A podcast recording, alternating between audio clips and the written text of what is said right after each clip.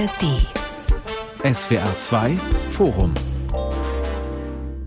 Mit Geli Hensoldt und der Frage drohender Absturz. Verliert die deutsche Autoindustrie den Anschluss?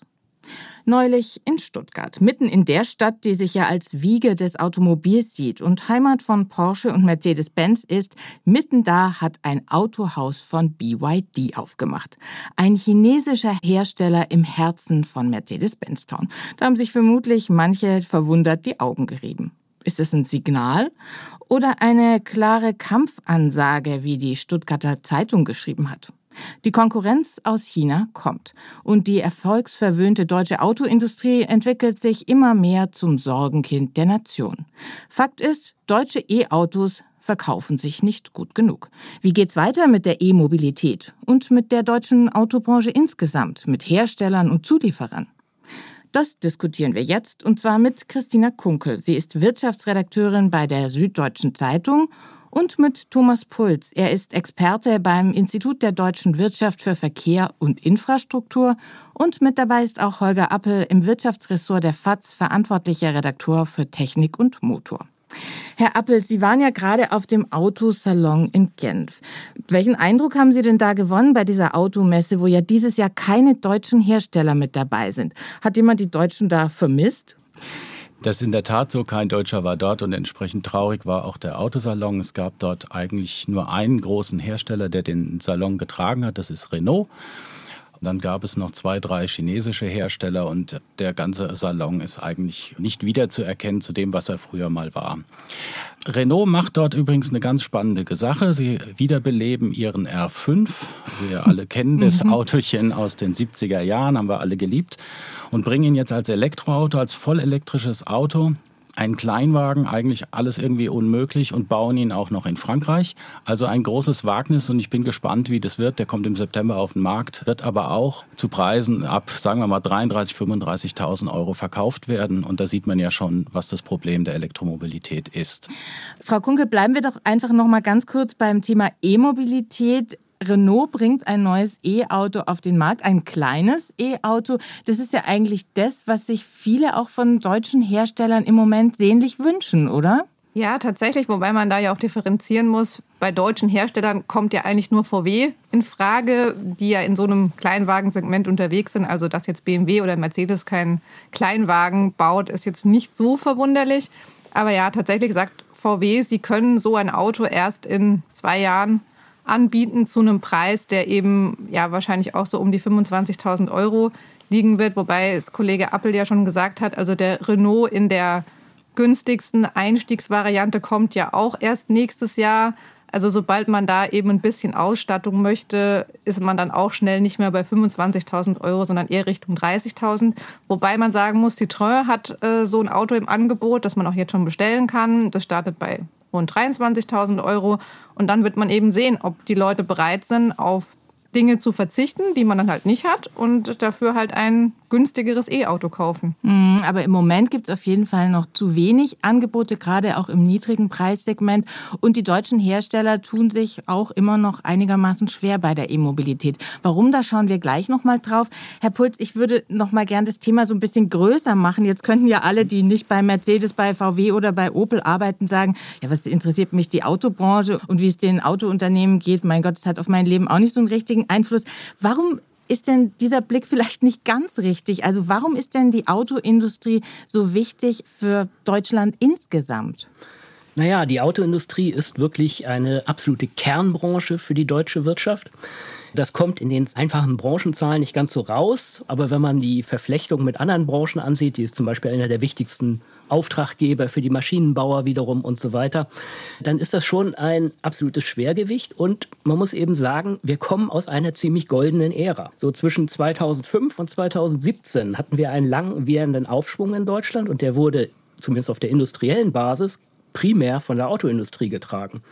Und seit 2017 befindet sich die Produktion in Deutschland im Rückwärtsgang. Und das fangen wir an, auch in der Konjunkturforschung zu merken. Also wir haben schon 2018, 2019 von einer Industrierezession gesprochen. Das war eine Autorezession, um es mal ganz klar zu sagen.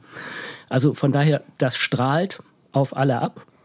Und wir müssen uns, glaube ich, darauf einstellen, dass die Branche, die uns halt fast anderthalb Jahrzehnte lang getragen hat, das jetzt so nicht mehr tun wird. Da müssen jetzt andere Branchen in die Bresche springen. Naja, also die Transformation, die die Politik vorgegeben hat, funktioniert ja ganz deutlich holpriger als eigentlich angenommen. Und ich kann mich gut erinnern, vor zwei Jahren hieß es, wer jetzt nicht sofort alles auf Elektromobilität umsteht, wird untergehen. Wer heute nur Elektroautos im Markt hätte, wäre in der Tat tot. Jetzt wird plötzlich gesagt, nein, das müssen wir doch wieder ganz anders machen. Es ist ja alles doch ein bisschen schlecht gelaufen, weil der Käufer unangenehmerweise nicht zugreift. Aber Sie haben es in der Anmoderation gesagt, geht die deutsche Autoindustrie unter oder ist sie wieder in der Krise? Ich mache den Job seit 30 Jahren. Seitdem hat sie immer alles verpasst und ist mehrfach untergegangen. Und wenn ich mich nicht irre, hat Mercedes gerade 11 Milliarden Gewinn ausgewiesen. Das ist ja so schlecht nicht. Trotzdem glaube ich, dass wir die Industrie nicht mit Gewalt gegen die Wand fahren sollten. Das kann man sich als Industriestandort Deutschland nicht leisten, sollte sich Europa nicht leisten. Und ich glaube, dass die regulierende Politik da etwas das Augenmaß verloren hat. Frau Kunke, wer fährt denn Ihrer Meinung nach oder fährt überhaupt irgendjemand gerade die Autoindustrie an die Wand? Naja, also dass Mercedes jetzt gerade noch so hohe Gewinne macht, liegt ja vor allem daran, dass sie noch viele Verbrenner verkaufen. Vor allem ja. halt mehr Verbrenner, als sie ursprünglich mal gedacht hatten. Von daher kann man natürlich sagen, für die Autoindustrie ist es im Moment gut, dass die Menschen noch nicht so zahlreich zu Elektroautos greifen, weil sie dadurch einfach noch mehr Gewinne machen. Auf der anderen Seite wird diese Transformation ja kommen müssen, weil wenn wir eben sagen, wir müssen dekarbonisieren, die Autohersteller haben sich ja auch selber Ziele gesetzt, wann sie denn emissionsfrei unterwegs sein wollen. Das heißt, die Transformation muss kommen. Plus, es wird ja auch getrieben aus China. Es ist ja nicht nur Europa. Und da ist ja im Moment auch die größte Baustelle, wo man, ja, wo die Deutschen gucken müssen, dass sie dort den Anschluss nicht verlieren. Deshalb würde ich jetzt nicht sagen, dass irgendjemand die Autoindustrie gegen die Wand fährt, sondern es ist einfach eine Transformation, die vielleicht länger dauert, als man gedacht hat aber die trotzdem kommen muss. Und dafür braucht es eben Investitionen und dafür braucht es auch das richtige Timing. Und das ist jetzt das, was den deutschen Herstellern gelingen muss, dass sie das irgendwie so hinbekommen, dass sie nicht zu früh sind, aber am Ende auch nicht zu spät. Herr Appel, bevor wir Sie auflösen lassen, wer da Ihrer Meinung gerade wen oder was gegen die Wand fährt, würde ich erstmal Herrn Puls auch noch gerne spekulieren lassen. Was denken Sie, werden da gerade Fehlentscheidungen getroffen und wenn ja, von wem? Also ich glaube zunächst einmal, wir brauchen nicht die Totenglocken läuten. Es gibt einen großen Unterschied zwischen der absoluten Wachstumslokomotive und dem endgültigen Niedergang. Wir befinden uns schon irgendwo dazwischen. Und zudem glaube ich, es ist falsch, von die Autoindustrie zu reden. Wir sind in einer technischen Umbruchphase und da haben wir verschiedene Segmente der Autoindustrie, die völlig unterschiedlich betroffen sind. Die Hersteller, wie Sie sagten, Daimler macht, hat gerade einen sehr hohen Gewinn ausgewiesen, stehen da, glaube ich, vergleichsweise gut da. Mhm. Die ganz großen Zulieferer sind längst in der Transformation angekommen. Dass ein Bosch vor Jahren schon sein Turboladergeschäft verkauft hat oder auch weitere Teile des konventionellen Antriebsstrangs abstößt und dafür Elektrokompetenzen aufkauft, ist Teil dieses Transformationsprozesses. Wir haben auch einen größeren Satz an Zulieferern, die haben überhaupt nichts mit dem Antriebsstrang zu tun. Also auch ein Elektroauto braucht ein Fahrwerk. Also man soll es ihm jedenfalls wünschen, dass es ein vernünftiges hat. Und dann haben wir eben die kleineren Zulieferer, die gerade in diesem Bereich spezialisiert sind, im konventionellen Antriebsstrang. Und da sitzen natürlich richtige Probleme und da erleben wir auch ja jetzt schon im Zuliefererbereich bei den Großen, aber auch bei den Kleinen, dass da Arbeitsplätze abgebaut werden, was auch irgendwo konsequent ist, wenn man sich mal anguckt. In Deutschland wurden im letzten Jahr ungefähr so viele Verbrennungsfahrzeuge gebaut wie 1968. Hm, das heißt, man braucht einfach auch weniger Personal, weil auch die E-Autos, die ja schon so ein bisschen aufgebaut werden, weniger Personal brauchen, einfach weil sie nicht so intensiv sind äh, in der Beschäftigung, weil man das einfach auch weniger mhm. Teile hat. Ja, man hat eben kein Getriebe. Es braucht vor allem anderes Personal an der mhm. Stelle. Genau. Aber, anderes, ähm, ja. aber wie gesagt, man darf an der Stelle einfach nicht verkennen, dass eben die Produktion von konventionellen Fahrzeugen seit 2017 massiv runtergegangen mhm. ist. Da fehlt eben den Zulieferern am Standort Deutschland Marktgröße. Und darauf müssen die jetzt reagieren. Andererseits, um auch mal was Positives zu sagen, wenn wir Plug-in-Hybride dazuzählen, ist Deutschland nach China der zweitgrößte Produktionsstandort für Elektroautos auf der Welt. Ja, wenn ich noch einen Satz dazu sagen darf zur Produktion und mhm. der Markt, die Neuzulassungen müssen wir auch im Blick halten. Die liegen jetzt eher bei 2,8 Millionen, waren immer früher bei 3,2, 3,3. Das heißt, da fehlt auch jede Menge im Markt an Neufahrzeugen. Und die Verunsicherung der Kundschaft ist tief, denn der Gebrauchtwagenmarkt im Durchschnitt als Gebrauchtwagenalter ist bei über elf Jahren, glaube ich, mittlerweile. Das kann alles nicht gut sein, auch nicht hm. im Sinne des Umweltschutzes. Aber das heißt, die Leute Und kaufen die, sich kein neues Auto, weil sie nicht wissen, was sie kaufen sollen? Oder ja, sie wissen nicht, was ist? sie kaufen sollen. Ihnen wird ja immer gesagt, Sie müssten eigentlich jetzt schon auf ein Elektroauto umsteigen. Ein Elektroauto passt in manchen Situationen sehr gut. Wenn ich mich recht erinnere, fährt die Kollegin in München einen elektrischen Fiat 500. Nicht mehr, ähm, nicht mehr. Ah, nicht mehr. Oh je, das muss ich mir dann erklären, weil wir waren ja mal im Presseclub und da genau. hat sie genau. gesagt, sie fährt schon ein Elektroauto. Ich fahre jetzt ein und da habe ich gesagt, ah, okay, das da passt reden wir ja auch, drüber, Frau Kunkel. Passt genau. ja auch in die Innenstadt ganz toll. Aber ich war jetzt gerade mit dem Elektroauto in Genf und es war so ein weniger schönes Erlebnis. Da dauert es halt doch alles etwas länger. Also kurzum, es ist teuer. Es passt nicht in jedes Leben rein und der Strom ist natürlich viel zu teuer in Deutschland. Damit greifen die Leute nicht zu. Was macht denn jetzt so ein Hersteller? Der hat doch nur ein Entwicklungsbudget. Die kann er doch nur einmal ausgeben, seine Milliarden. Ja, die gibt er für die E-Mobilität aus im Moment. Naja, oder? ja, vielleicht zwei Drittel, aber ein Drittel und jetzt werden die Verbrenner verlängert. Und Herr Kelenius von Mercedes hat gesagt, natürlich bauen wir noch ein bisschen länger. Mercedes weicht davon ab und Frau von der Leyen möchte wiedergewählt werden und sagt plötzlich, naja, 2026 wird ja das ganze Regime nochmal angeguckt.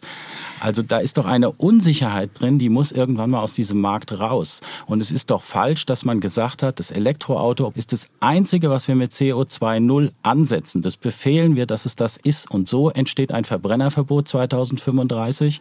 Und das ist ohne nachzudenken und ohne mit der Industrie über die Möglichkeiten zu sprechen. Es ist ja nicht so, dass es den Herstellern verboten wird, zum Beispiel Wasserstoffautos zu bauen. Also alle, Macht aber keiner, oder? Ja, genau. Also es, es gibt ja kein Verbot. Also alle, die es versucht haben, sind nicht so wirklich weit gekommen, beziehungsweise die Autos, kann man sich die Verkaufszahlen anschauen, äh, von Toyota zum Beispiel, die sind jetzt eher im niedrigen zweistelligen Bereich, glaube ich, teilweise in Deutschland.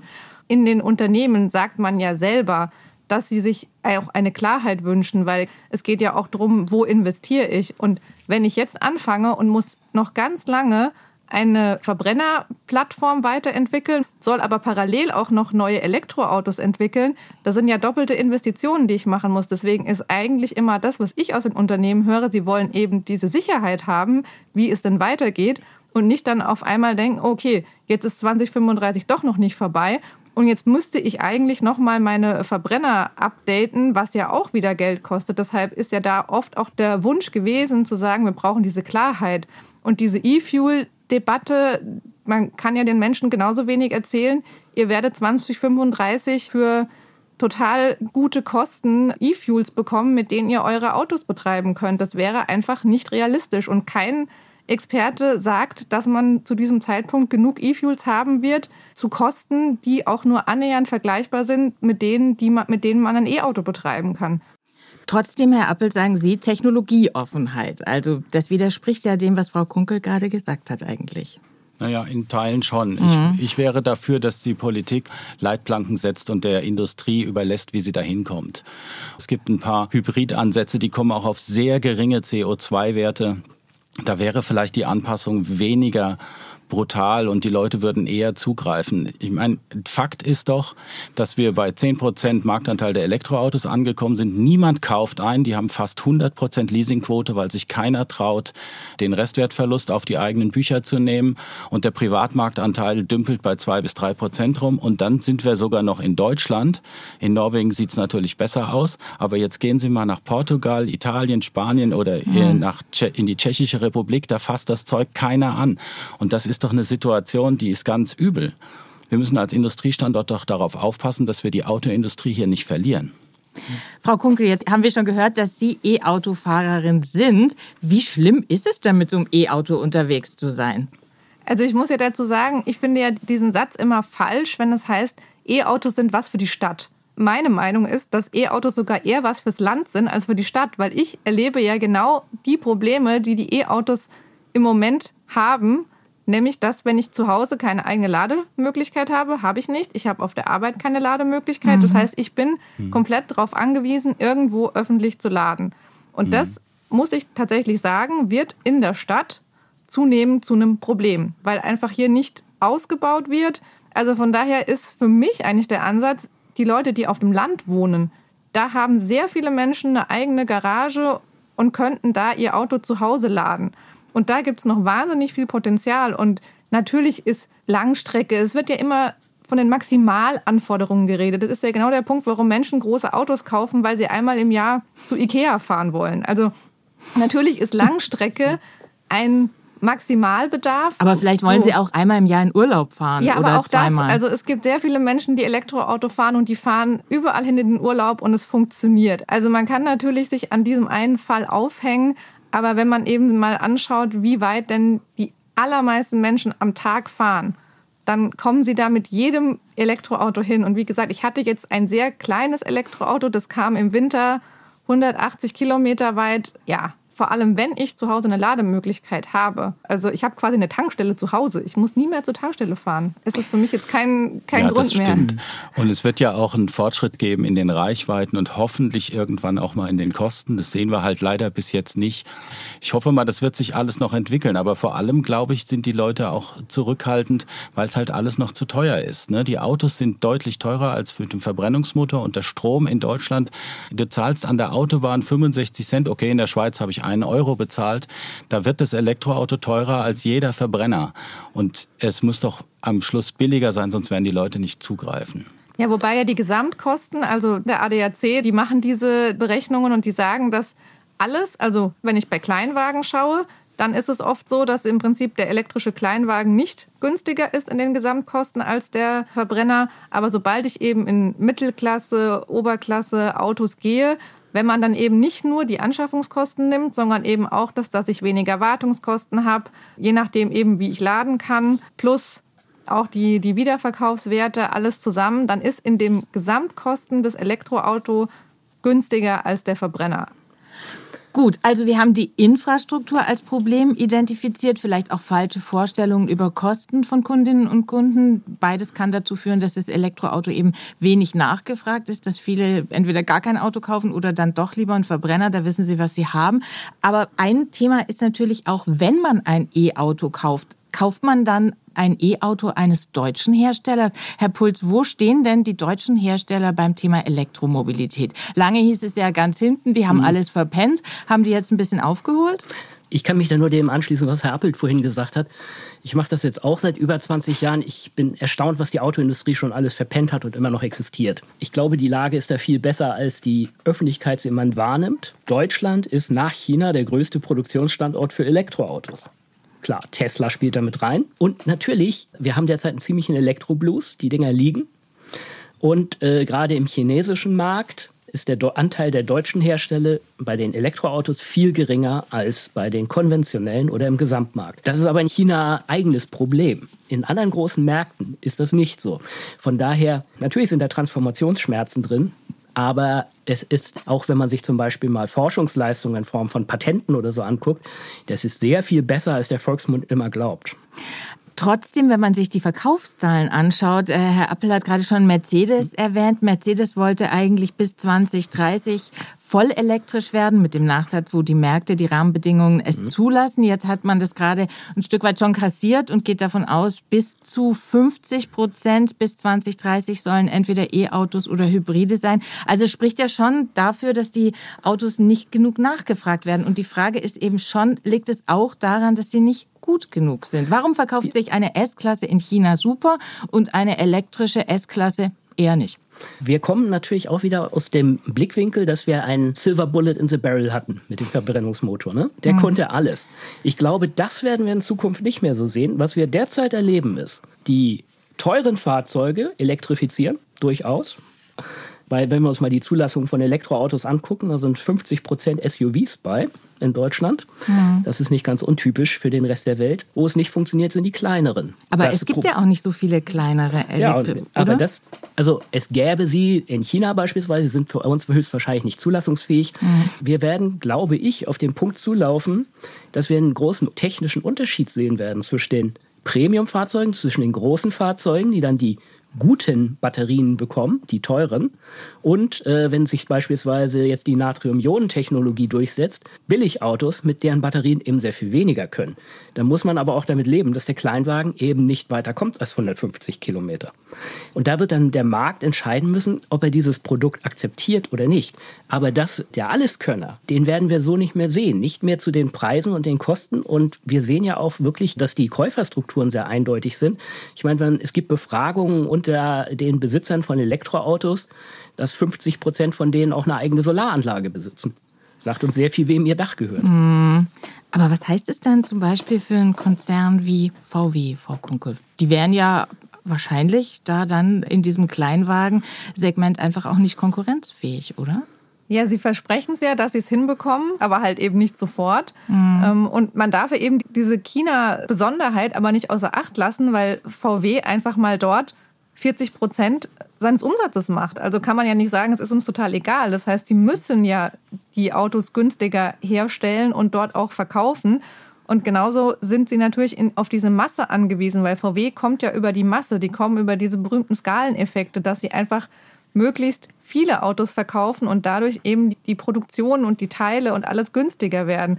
Deshalb haben sie auch gerade so dieses Problem, dass sie halt diese Masse nicht hinbekommen und deswegen die Autos auch nicht günstiger bauen können. Und die Frage ist eben, schaffen sie es jetzt in den nächsten zwei, drei Jahren die Kosten so zu senken? Ich meine, es gibt ja auch im Konzern Sparprogramme etc. Und vor allem sieht man ja auch an dem Beispiel von Stellantis, die ja auch in diesem Massensegment unterwegs sind und die schreiben wahnsinnig gute Zahlen. Also man sieht ja auch da, dass man das hinbekommen kann. Und die haben jetzt eben schon günstige Elektroautos. Von daher würde ich jetzt nicht sagen, dass man dieses Kleinwagensegment nicht hinbekommt. Und VW muss es hinbekommen, weil das einfach das Segment ist, wo sie auch ihre Autos verkaufen müssen. Aber ähm, das ist der chinesische Markt und mir macht ja mehr Gedanken, was in Europa passiert. Und Stellantis, um das Beispiel zu nennen, ist ja gar nicht in China vertreten. Da geht es ja gar nicht um das chinesische Problem.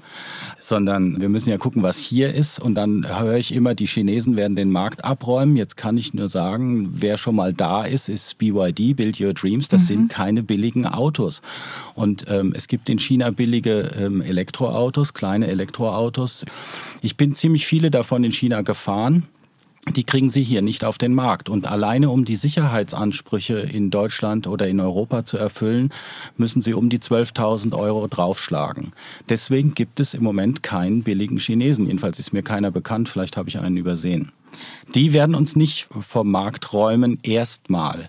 Ernst zu nehmen, finde ich, ist Tesla die ganze Zeit. Die senken jetzt allerdings dauernd die Preise. Also so ganz über Wasser gehen können die auch nicht mehr. Mhm. Die ganze Transformation hakt. Und deswegen glaube ich, dass die Politik im Sinne des Green Deals Deal heißt Deal und nicht Strafen setzen und eventuell riskieren, dass wir eine Deindustrialisierung bekommen, dass der Green Deal in eine neue Diskussion mit Brüssel eintritt und dass man dort auch hört, was ist technisch machbar. Das Datum 2030 steht ja auch deswegen mit 50 Prozent, weil dort erhebliche Strafzahlungen greifen. Mhm. Die können ein, ein Industrieunternehmen in Europa in den Ruin treiben. Ähm, der Chef von Renault hat das in Genf vorgerechnet.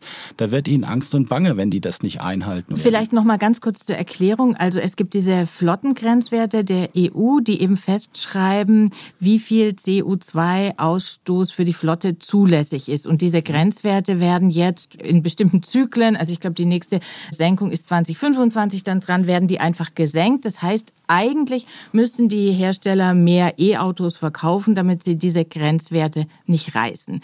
Richtig zusammengefasst? Sie müssten zumindest mehr elektrifizieren, damit die Verbrennungsmotoren weniger ausstoßen. Ich will das ja. einmal nochmal klar sagen. Wir sind uns schon alle einig, dass der Weg dorthin geht. Ich glaube aber, dass der Weg, so wie er vorgezeichnet ist, schlecht gemacht ist und die Industrie ohne Not gefährdet. Was ist schlecht gemacht? Was müsste aus Ihrer Sicht verbessert werden? Auch um die deutsche Autoindustrie eben nicht in ihrem Bestand und ihrer Wettbewerbsfähigkeit zu gefährden.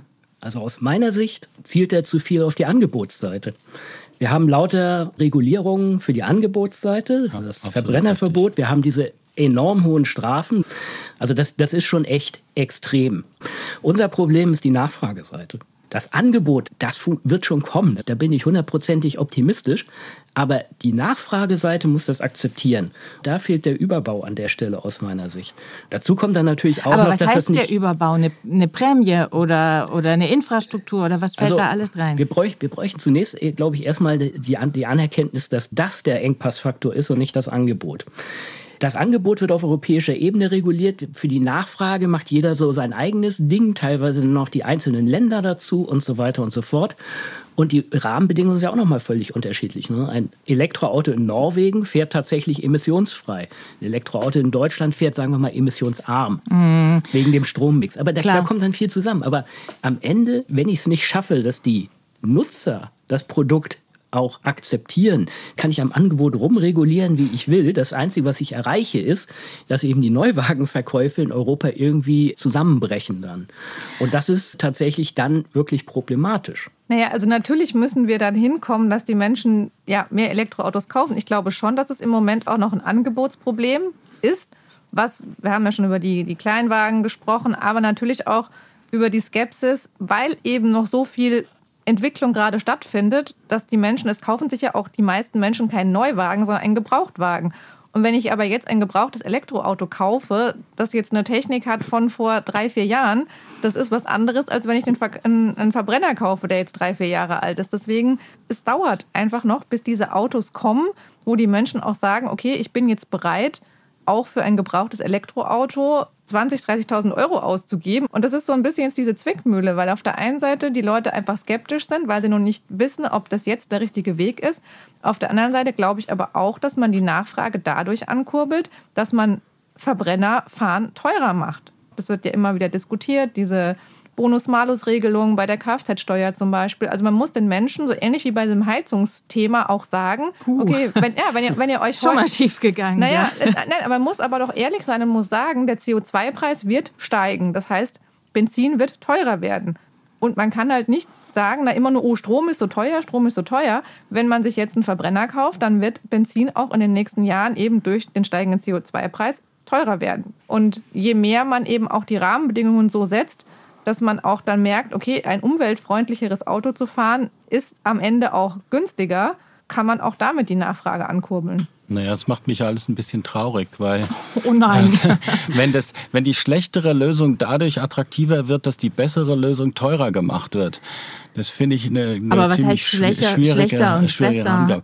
Also Stand heute überzeugt das Elektroauto ja nicht alleine dadurch, dass es irgendwie die Menschen fesselt und die sagen, das kaufe ich mir gerne. Aber Wir eigentlich die Leute, die eins gekauft haben, die sagen alle, Ja. ist super. Frau Kunkel sagt, sie sind auch ganz Ja, zufrieden, gell? ja. Naja, also ich fahre auch gerne. Aber wenn wir uns mal überlegen, was die Leute für E-Bikes ausgeben, da war nie die Debatte um eine Subvention. Ja, da ist, sind die Leute bereit, drei, fünf, 7.000 Euro hinzulegen, weil das für sie einen Mehrwert bietet. Oder die, die, die iPhones, die Smartphones sind, kosten heute 1.000 Euro, kaufen die Leute trotzdem. Aber bei der Autoindustrie sagen wir ja, dann müssen wir es runtersubventionieren. Ich bin der Meinung, die Technik muss aus sich heraus die Menschen überzeugen. Und momentan funktioniert das nicht. Jetzt kommt dieses berühmte Bild der Ketchupflasche, da kommt das Ketchup halt nicht raus und irgendwann, keiner weiß wann kommt's und dann kommt viel. Und da wir nicht wissen, wann das ist, halte ich es nicht für gut, wenn wir dieses Enddatum 2030 in Beton lassen, sondern ich glaube, es hat jetzt ja schon 2035 meinen Sie, oder? Ja, 2035, aber die ganze Industrie stellt sich auf 2030 ein, weil es ist wie im echten Leben. Meistens hat man ein wenig Verspätung. Und deswegen gilt in der Industrie intern eigentlich 2030 überall als gesetzt. Und ich glaube, das wird schwer und wird uns wehtun. Wobei ich finde, man muss auch noch mal sagen, am Ende geht es darum, wir machen diese Transformation ja auch deshalb, weil wir sagen, wir wollen im Verkehr möglichst schnell die Emissionen runterbekommen. Und wenn wir da natürlich jetzt sagen, so ja, okay, wir machen es jetzt einfach nur so, die Leute wollen das nicht. Es ist eine langfristige Investition. Und wenn wir die aber jetzt angehen, dann fahren wir ab jetzt quasi schon emissionsärmer. Und je länger man das eben aufschiebt und den alten Verbrenner weiterfährt, umso schlechter ist das fürs Klima. Die So. Frage ist halt, wie viele Unternehmen dabei dann auf der Strecke bleiben. Ob es nicht vielleicht doch auch aus industriepolitischer Sicht sinnvoll sein könnte, diesen Weg ein Stück zu verlängern und eben zu sagen, wir geben uns noch ein bisschen mehr Zeit. Ja, das kann man natürlich sagen, wenn man das aus industriepolitischer Sicht sieht. Aber ich sage nur, man das darf das ist nicht. ja der Spagat. Ja, man darf es halt nicht immer nur einseitig betrachten, sondern es gibt ja durchaus einen Grund, warum diese Transformation gemacht wird und dass die äh, Unternehmen lieber weiterhin Verbrenner bauen würden und am liebsten gehabt hätten, dass sich gar nichts ändert. Das glaube ich, das ist klar. Jetzt haben wir ganz viel über die EU gesprochen und die Grenzwerte, die jetzt nach und nach eben verschärft werden. Aber auch ganz ehrlich, in anderen Märkten haben wir ja auch die Anforderungen hin zu mehr E-Mobilität. Also auch in China ist ja eigentlich der Weg klar. Also auch da soll es ja hin zu CO2-neutralem Fahren gehen und auch mehr auf Elektroautos gesetzt werden. Also auch im internationalen Wettbewerb wäre es ja eigentlich gut, wenn die deutschen Hersteller möglichst schnell da in die Pötte kommen würden. Naja, im Fall von China ist es eigentlich ja mehr industriepolitisch motiviert. Die wollen auch nicht 2035 aus dem Verbrenner aussteigen. Aber Äh, sie fördern das dort, E-Auto. es gibt dort kein Verbot. Nee. Ne? Es gibt kein Verbotsdatum. die haben sich klar, das haben sich ein ganz altes Zitat zu Herzen genommen. Die wollen überholen, ohne einzuholen. Und ja. deshalb hat der chinesische Staat das Elektroauto als strategische Option gewählt, weil man eben gesehen hat, in dem weit ausentwickelten Industrieprodukt Verbrenner wird man nicht mithalten können. Also geht man auf diese andere Schiene. Und das hat eben auch dazu geführt, dass der chinesische Markt sehr eigenartig ist im Vergleich zum Rest der Welt. Andererseits, Plug-in-Hybride boomen gerade in China. Ne? Also die, da ist das Wachstum ganz enorm, weil man eben jetzt auch aus den absoluten Zentralregionen rausgeht mit den Elektrofahrzeugen. Und siehe da, die im chinesischen Westen, die müssen große Entfernung fahren, die nehmen die beim Plug-in-Hybriden. Aber wie gesagt, China hat eine klare Industriepolitik hier gefahren. Die haben das neue Produkt gefördert, beziehungsweise sie haben den neuen Antriebsstrang gefördert. Und da sind sie all in gegangen. Also wenn man sich mal Patentleistung der chinesischen Autoindustrie anschaut, abseits vom elektrischen Antriebsstrang passiert da wenig bis gar nichts an der Stelle. Ne? Aber da sind sie gut und da gibt es eins, zwei Vorreiter.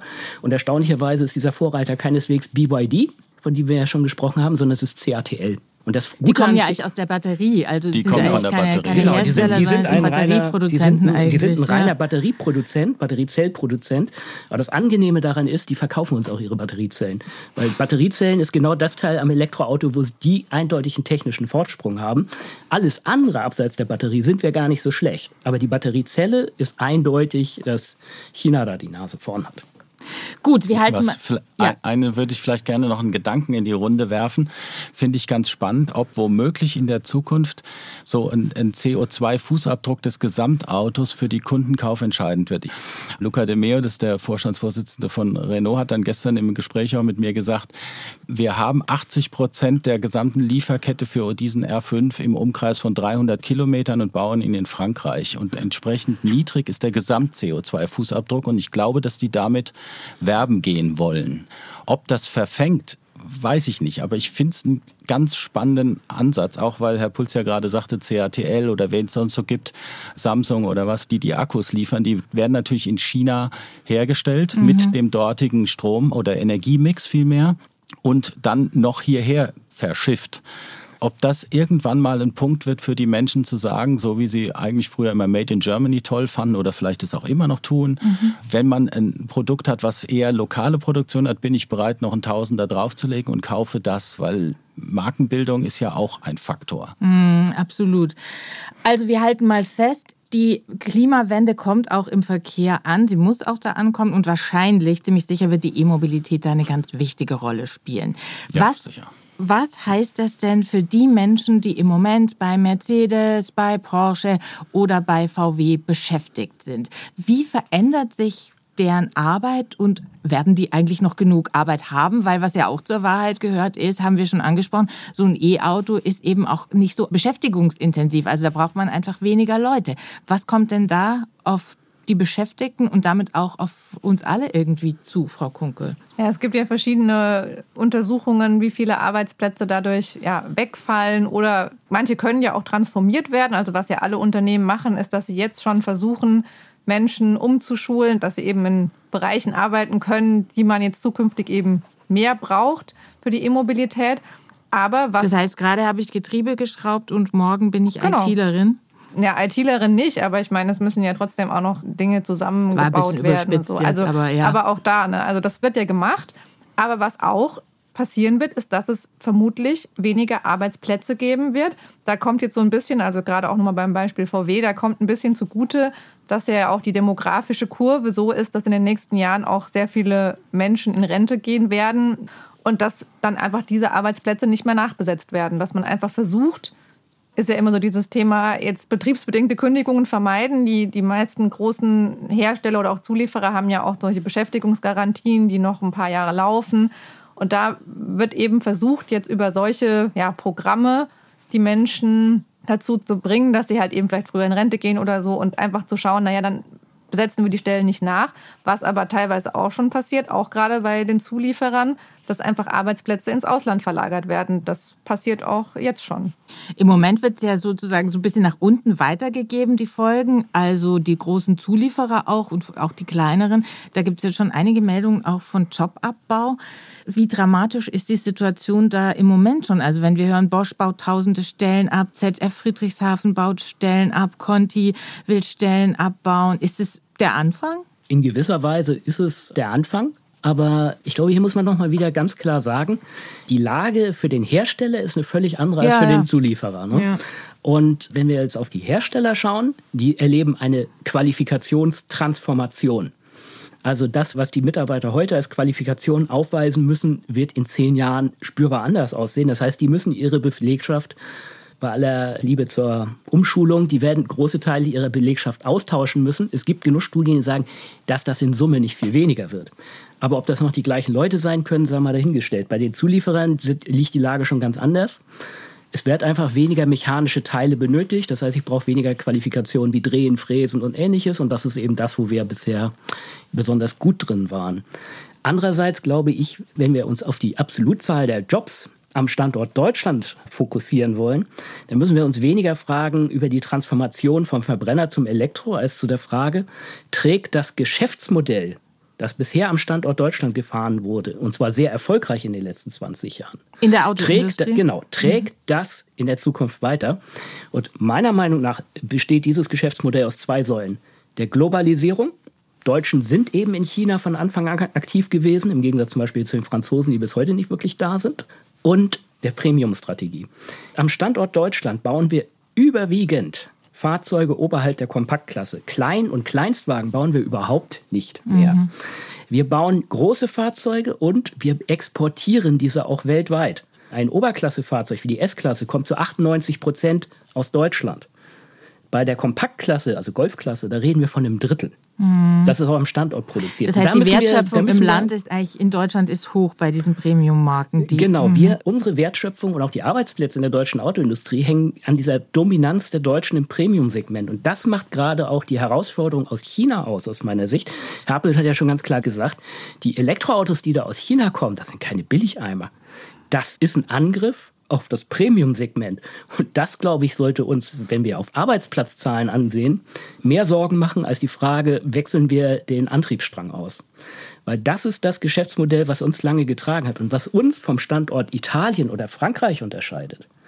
Wir haben jetzt ein paar schlechte Jahre hinter uns, aber ein Italien zum Beispiel, wenn wir uns da mal angucken, wie die Pkw-Produktion seit dem Jahr 2000 gelaufen ist, da sind wir bei minus 70 Prozent. Oder in Frankreich sind wir bei minus 40 Prozent die haben diese Säule nicht gehabt. Und wenn mhm. wir anfangen, auf den gleichen Pfad zu laufen, dass wir eben nicht mehr einen Weltmarkt mit unseren Premium-Produkten versorgen, sondern auf den europäischen Markt zurückgedrängt werden am Standort Deutschland, dann haben wir echt Arbeitsplatzverluste, glaube ich. Übrigens haben wir den Fall auch in England. Da haben wir auch die Autoindustrie eigentlich komplett verloren.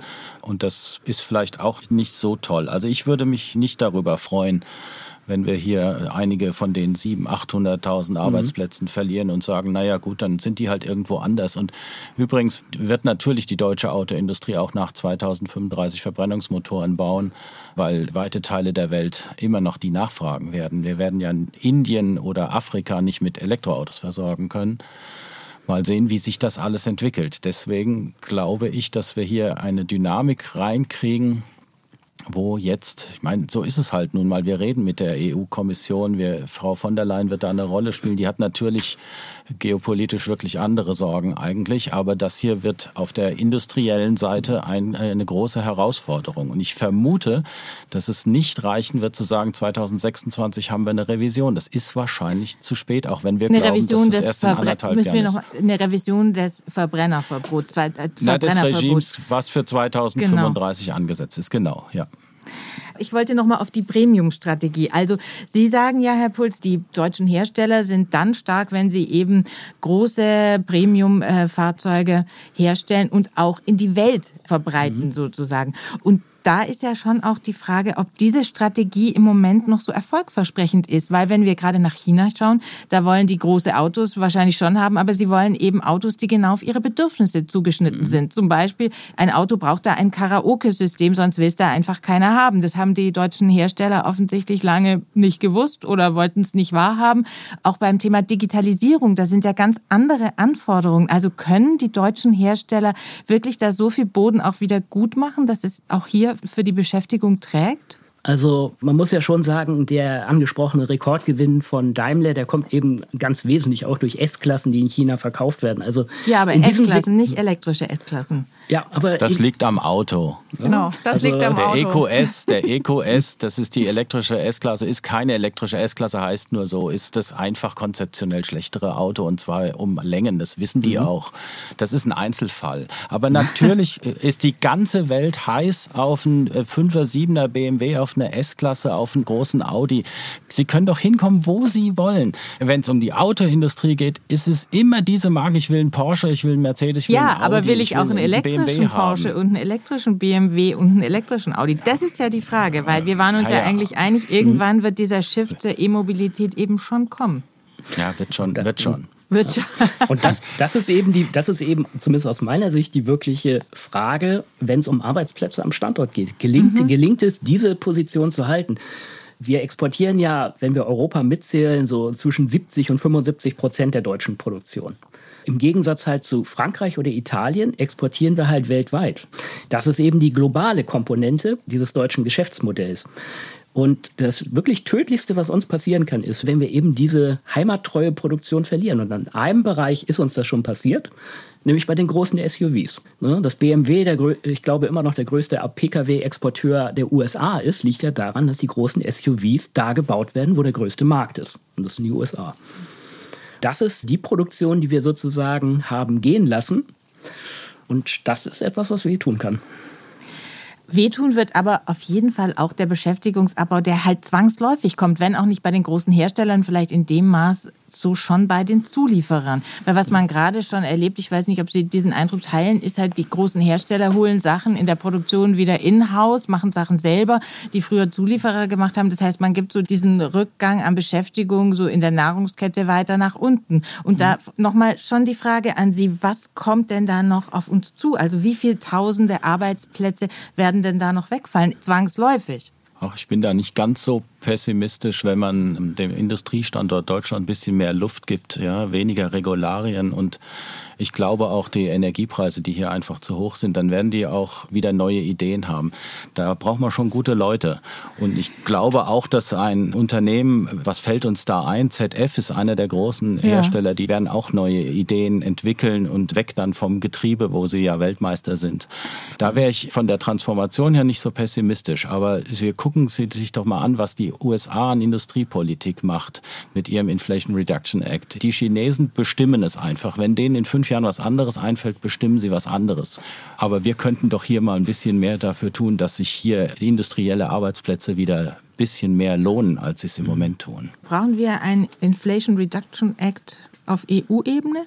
Also was wir auf jeden Fall brauchen, ist eine Antwort darauf. Also es, es kann natürlich nicht sein, dass deutsche Unternehmen mittlerweile sagen, wir bauen nicht mehr, so wie jetzt zum Beispiel Porsche, wir bauen unsere Batteriefabrik nicht in Tübingen, sondern wir bauen die jetzt irgendwo in den USA. Und wenn die Unternehmen erstmal dort sind, dann ist es natürlich nur eine Frage der Zeit, bis auch noch mehr Arbeitsplätze dorthin verlagert werden. Also ich glaube auch nicht, dass die gesamte Zahl der Arbeitsplätze so sehr zurückgehen wird. Auch bei ZF ist eben auch die Frage, da geht es ja hauptsächlich darum, bleiben die Arbeitsplätze in Deutschland oder sind die dann eben woanders? Ja, also ich, ich denke, eine ganz wesentliche Stellschraube ist der Energiepreis bzw. der Strompreis, denn die Produktion von Batterien, das ist energieintensive Produktion. Und also ist natürlich die Tatsache, dass wir in Deutschland einen extrem hohen Industriestrompreis haben, doch ziemlich negativ. Ne?